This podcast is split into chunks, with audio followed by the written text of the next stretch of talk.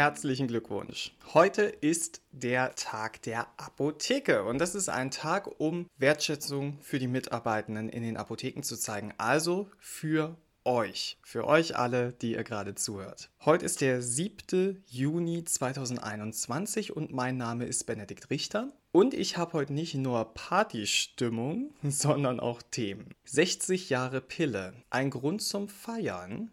Wie erkennt man Thrombosen nach der Impfung? Guter Riecher, riechen Hunde Corona und bekommt man durch Antibiotika Kreidezähne. Ihr merkt schon, das ist die Folge der Festivitäten und Jubiläen. Die Pille bzw. Kontrazeptiva werden 60 Jahre alt. Ja, im Jahr ihres 60. Geburtstags sind die Präparate aber so umstritten wie noch nie. Aufgrund der gehäuften, sehr seltenen Sinusvenenthrombosen unter Vektorimpfstoffen gegen Corona schloss sich ja oft der Vergleich mit der Pille an, nach dem Motto, man sollte jetzt nicht wegen dieser Nebenwirkung auf die Impfung verzichten, wenn ja Millionen andere Menschen die Pille einnehmen und die wesentlich häufiger auftretende Nebenwirkungen dort in Kauf nehmen. Ein bisschen was zur Geschichte. Am 1. Juni 1961 brachte das Berliner Pharmaunternehmen Schering mit Anuflar die erste Pille auf den westdeutschen Markt.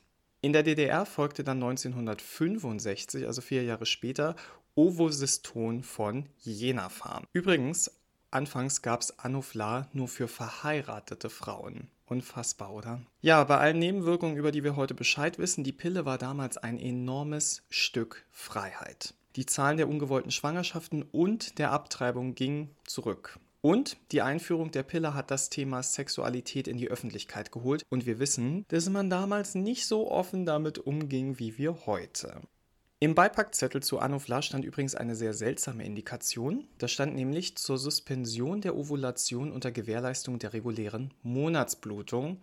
Eine Empfängnis sei nicht möglich. An dieser Wirkungsweise hat sich bis heute nichts verändert. Der Eisprung wird verhindert. In der Forschung gab es allerdings große Sprünge, denn heute ist nur noch ein Bruchteil der Hormone enthalten. Man unterscheidet heute zwischen kombinierten Pillen, also mit Östrogenen und Gestagenen und reinen Gestagenpillen. Jetzt kommen wir mal zu den negativen Seiten. Natürlich zum einen die Kosten, die trägt die Frau allein und je nach Präparat ist das mal mehr oder mal weniger viel Geld. Außerdem müssen sie mit einer Vielzahl von Nebenwirkungen leben. Wie bereits gesagt, die Menge des Hormons, die wurde zwar seit den 1960er Jahren gesenkt, trotzdem gibt es immer noch eine ganze Menge Nebenwirkungen wie Depressionen, Gewichtszunahme und das schon erwähnte erhöhte Thromboserisiko und das ist sogar seit den 1990er Jahren erhöht. Tja, ich frage mich und ihr euch wahrscheinlich auch, nach 60 Jahren Pille, Warum haben wir immer noch keine Pille für den Mann oder für Menschen ohne Uterus? Naja, ich als Mann darf das sagen. Wir sind nicht so belastbar wie die Frauen. Das sagt zumindest die WHO, denn im Jahr 2011 wurden Forschungen der WHO abgebrochen, weil die Probanden über schwere Nebenwirkungen klagten. Und welche Nebenwirkungen waren das? Hm, nahezu die gleichen, die die Pille für die Frau mit sich bringt. Der Berliner Sexualwissenschaftler Alfred Pauls sieht die Pille als wichtigen Fortschritt bei der Geburtenverhütung und er ist überzeugt, dass es die Pille für den Mann eines Tages geben wird. Allerdings, sagt er, sei das körperliche System des Mannes nicht so leicht störbar wie bei der Frau. Meine bescheidene Meinung dazu, ich halte die Pille für den Mann nicht für unrealistisch und meiner Erfahrung nach wären viele Männer bereit, ihren Teil der Verantwortung zu übernehmen und Verhütung zur Teamarbeit zu machen. Apropos Thrombosen, Corona, Impfung Vaxevria hat seit Juni einen neuen rote Handbrief. Und ihr wisst, rote Handbriefe, das sind die Infos, die unbedingt zu beachten sind. Da stehen wichtige Sachen drin. Also diesem rote Handbrief zufolge ist Vaxevria, das wisst ihr, es ist der Corona-Impfstoff von der Firma AstraZeneca.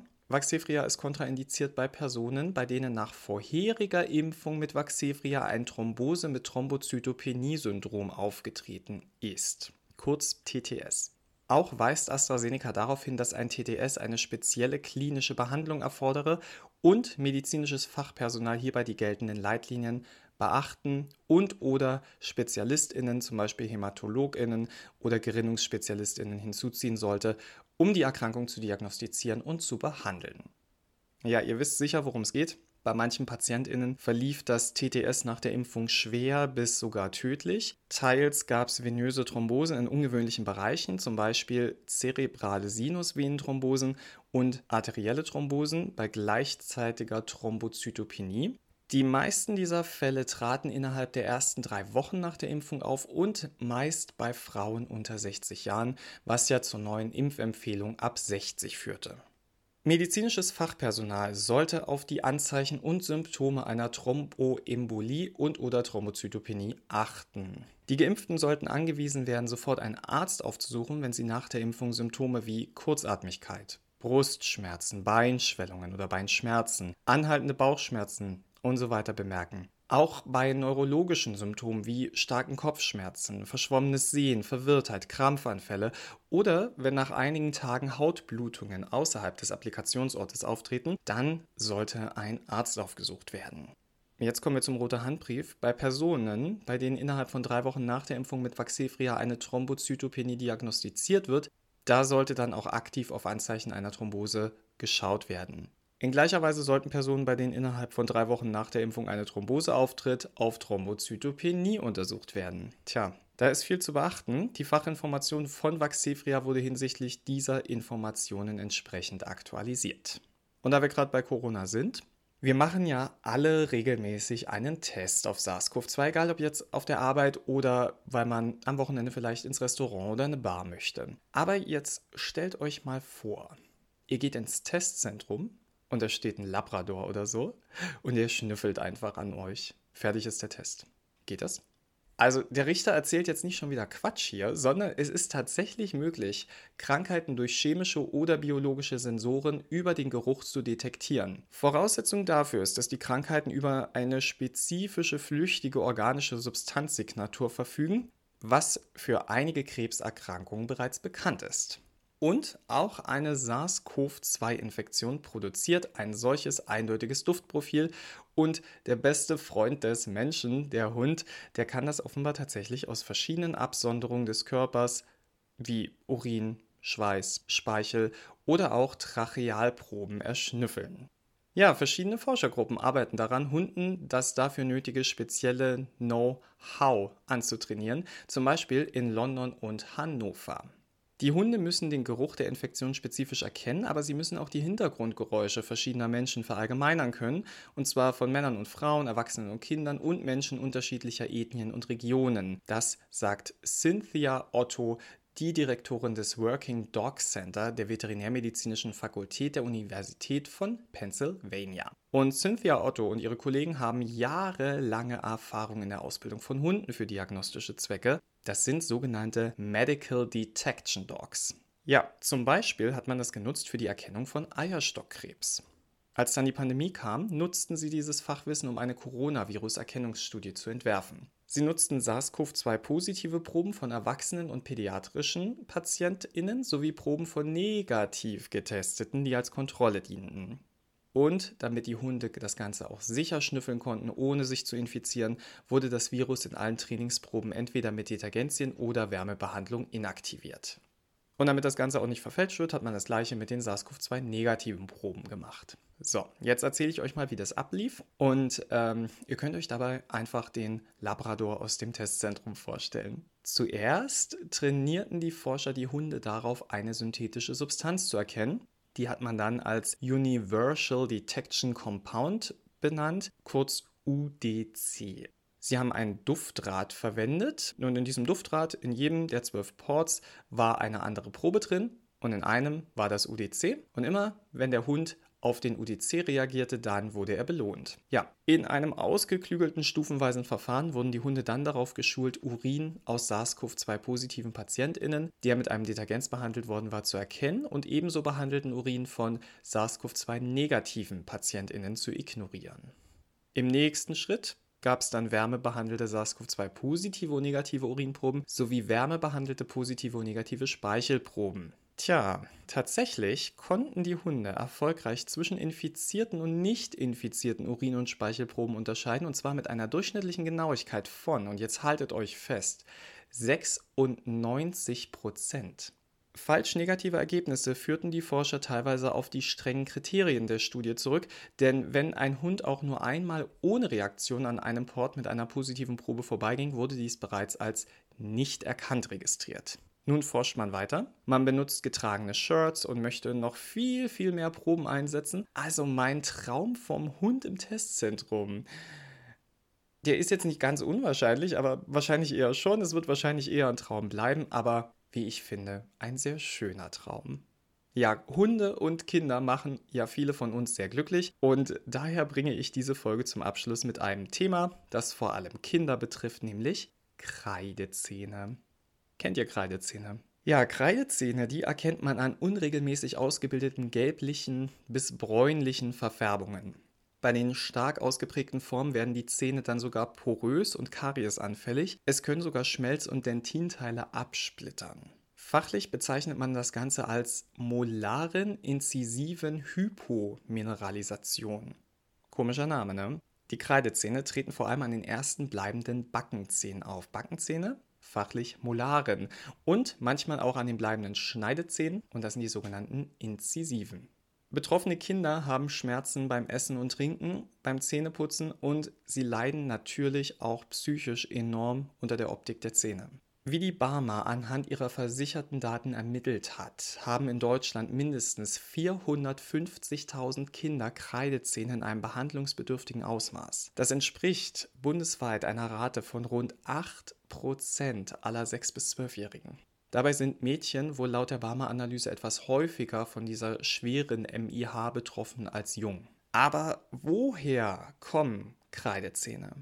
Schlechte Nachrichten? Das ist noch nicht wirklich bekannt. Aber wir wissen, dass sich der Zahnschmelz der ersten Backenzähne und Schneidezähne zwischen letztem Schwangerschaftsviertel und viertem Lebensjahr des Kindes entwickelt. Also die Ursachensuche, die konzentriert sich auf diese Zeitspanne. Die Ernährung hat nach derzeitigem Wissensstand wohl keinen Einfluss. Prävention scheint auch nicht möglich, auch nicht mit regelmäßigem Zähneputzen, denn die Zähne brechen bereits geschädigt durch. Und das ist vielleicht für Eltern ganz beruhigend, die sich Vorwürfe machen, bei ihren Kindern etwas falsch gemacht oder versäumt zu haben. Antibiotika, die werden schon lange als mögliche Ursache diskutiert und der Zahnreport 2021 der Barmer, der dokumentiert nun tatsächlich einen Zusammenhang. Es ergab sich auf der Datenbasis von fast 300.000 versicherten Kindern eine Korrelation mit dem Einsatz von Antibiotika. Häufig verordnete Wirkstoffe wie Penicilline oder Cephalosporine wurden bei Kindern, die später Kreidezähne aufwiesen, in den ersten vier Lebensjahren deutlich mehr verordnet. Der Unterschied zu den nicht von Kreidezähnen betroffenen Kindern betrug etwa 10%. Was hinter den beobachteten Zusammenhängen steckt, lässt sich jetzt anhand dieser Barmer-Daten nicht feststellen. Also ob die Arzneistoffe direkt oder indirekt auf die Zahnschmelzentwicklung einwirken oder ob es noch andere Faktoren gibt, das muss erforscht werden. Die Daten sind jedoch ein weiterer Grund dafür, Antibiotika bei Kindern verantwortungsvoll und maßvoll einzusetzen. Und man hat noch was Interessantes herausgefunden. Es zeigten sich erhebliche Häufigkeitsunterschiede zwischen den Bundesländern. Während die Prävalenz der Kreidezähne etwa in NRW und Rheinland-Pfalz mit 10,2 oder 9,4 Prozent am höchsten ist, liegt sie im Vergleich in Hamburg und Sachsen mit 5,5 bzw. 5,6 Prozent im untersten Bereich. Ja, harte und stabile Zähne, die sind Gold wert und auch das Apothekenpersonal, das muss sich ja schließlich durchbeißen. Und heute am Tag der Apotheke nach nahezu 1,5 Jahren Pandemie, da wissen wir das auch. Wir haben Desinfektionsmittel hergestellt, wir haben zu Corona und seiner Gefährlichkeit beraten, wir haben im Dezember innerhalb kürzester Zeit Masken beschafft, haben finanzielle Verluste durch Budgetkürzungen und die AVP-Insolvenz eingefahren und trotzdem stehen wir im HV mit einem Lächeln und leisten dieselbe kompetente und gute Arbeit wie zuvor. Es war eine harte Zeit, definitiv. Aber es macht mich stolz, zu dieser hart arbeitenden Berufsgruppe zu gehören, die in dieser Pandemie so viel für die Gesellschaft getan hat. Liebe Kolleginnen, Kollegen, alle anderen, ich wünsche euch allen einen schönen Tag der Apotheke und ich hoffe, dass ihr eure Freude am Job behalten könnt. Wenn wir bei PTA heute und ich mit diesem Podcast jede Woche etwas Kleines dazu beitragen können, dann würde uns und mich das schon echt ziemlich krass freuen. Ich verabschiede mich für heute von euch und ich verabschiede mich in den zweiwöchigen Urlaub. Keine Angst, ich verreise nicht weit, ich komme zurück. Ich werde eine Tour durch die Potsdamer Schlösser machen, ich werde viel lesen und ich werde einfach mal die Apotheke Apotheke sein lassen. Auf den Podcast müsst ihr aber nicht verzichten, denn nächste Woche hört ihr dann die Koninet. Ich wünsche euch eine tolle Woche und ich sage wie immer, Gehabt euch wohl.